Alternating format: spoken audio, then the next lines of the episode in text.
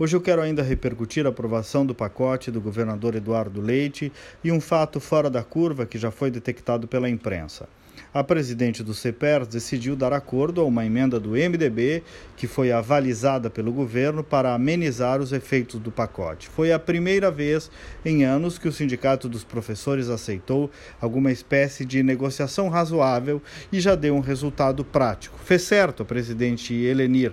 Em vez de servir ao PT, nesse caso ela efetivamente serviu aos professores que, em tese, o CEPERS deveria representar. Porque, em tese, justamente esse é o meu ponto. Os sindicatos de trabalhadores, de uma maneira geral, perderam a credibilidade nos últimos anos. Deixaram de ter representatividade, muitas vezes perante os seus próprios pares, e perderam qualquer significação ou ressonância social.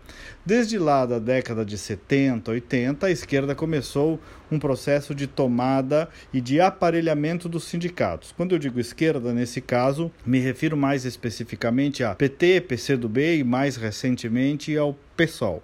Os sindicatos então passaram a servir a causa partidária e não aos seus representados em primeiro lugar. E muitas vezes perderam qualquer capacidade de enxergar o mundo que os cerca. Falam como se só existisse sua categoria na humanidade, eterna merecedora de direitos e mais ninguém. O povo é como uma ficção.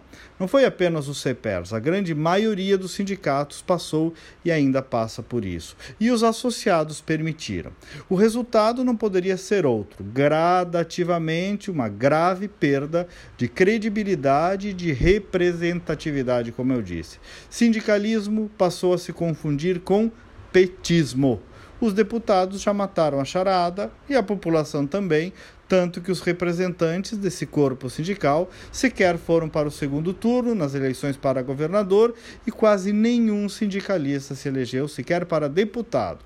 Então, parece que a professora Helenir entendeu o recado e fez um exercício de autocrítica prática sobre isso. E ela está apanhando uma barbaridade, inclusive dos radicais do PT, o seu partido.